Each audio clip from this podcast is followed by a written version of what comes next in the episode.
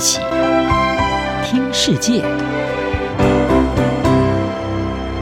欢迎来到一起听世界，请听一下中央广播电台的国际专题报道。您现在收听的是为佐科威打开外交大门，习近平着眼 G 二十峰会施展影响力。印尼总统佐科威在七月下旬展开他的亚洲访问行程，他的第一站就是前往中国，与中国国家主席习近平会面。这也是自从 COVID-19 疫情爆发以来，中国罕见的开放外国领导人访问北京，反映出北京在即将到来的 G 二十之前，正准备逐步松绑与其他国家的外交往来。佐科威在七月二十六号与习近平会面。根据两人会后发表的联合声明，佐科威邀请习近平出席十一月在印尼巴厘岛举行的 G 二十峰会。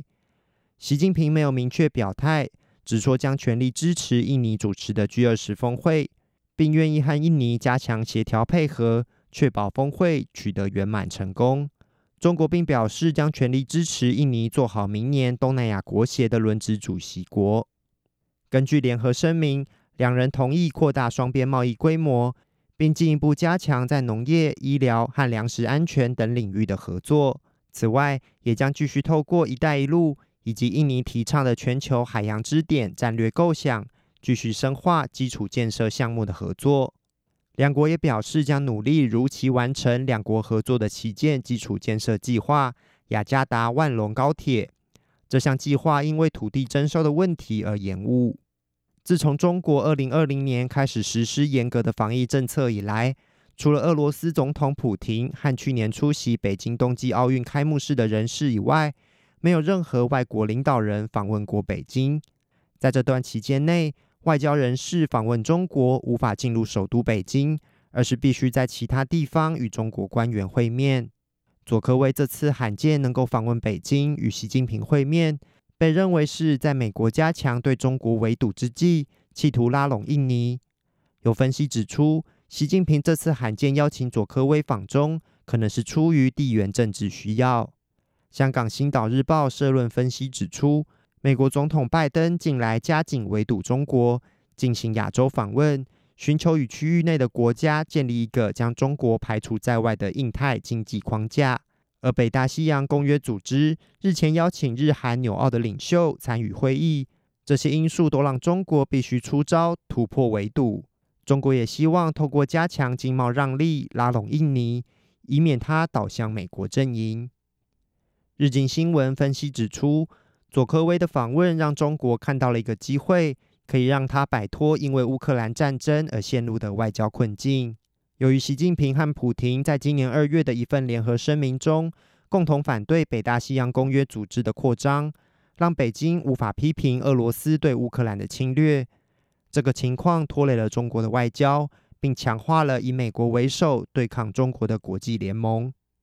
虽然西方呼吁将俄罗斯排除在巴厘岛 G 二十峰会之外，同时推动乌克兰参与。但是担任轮值主席国的印尼则希望维持中立立场，并扮演居中协调的角色。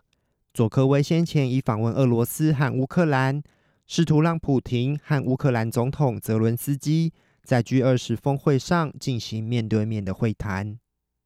日经新闻认为，对中国来说，佐科威的东亚访问是个绝佳的机会，提供一条不同的路径，并可以展示其实力。分析指出，在未来，当乌俄准备举行直接对话时，中国希望与印尼扮演调解者的角色。虽然中国在战争中支持俄罗斯，已不容易取得乌克兰的信任，但如果中国能在追求乌克兰和平的努力上表现出作为大国的影响力，习近平就能扳回颜面。为了突破乌克兰战争的外交困局，习近平若想要在国际舞台上有更多的影响力，必须得亲自出席重要的国际会议。习近平自从二零二零年一月访问缅甸以来，就因为疫情而没有再离开过中国。目前各界正密切关注习近平是否会亲自出席在十一月举行的 G 二十峰会。日经新闻报道，G 二十峰会将在十一月十五号、十六号举行，这个时间点可能正好是美中领导人权力消长的时刻。在 G 二十峰会前一周，美国将在十一月八号举行期中选举，而目前民调低迷的拜登，有可能在这场选举中遭受重大打击，失去对于参众两院的主导权。另一方面，习近平则可能会在今年秋天的第二十次全国代表大会上，取得他作为中共最高领导人的第三个任期。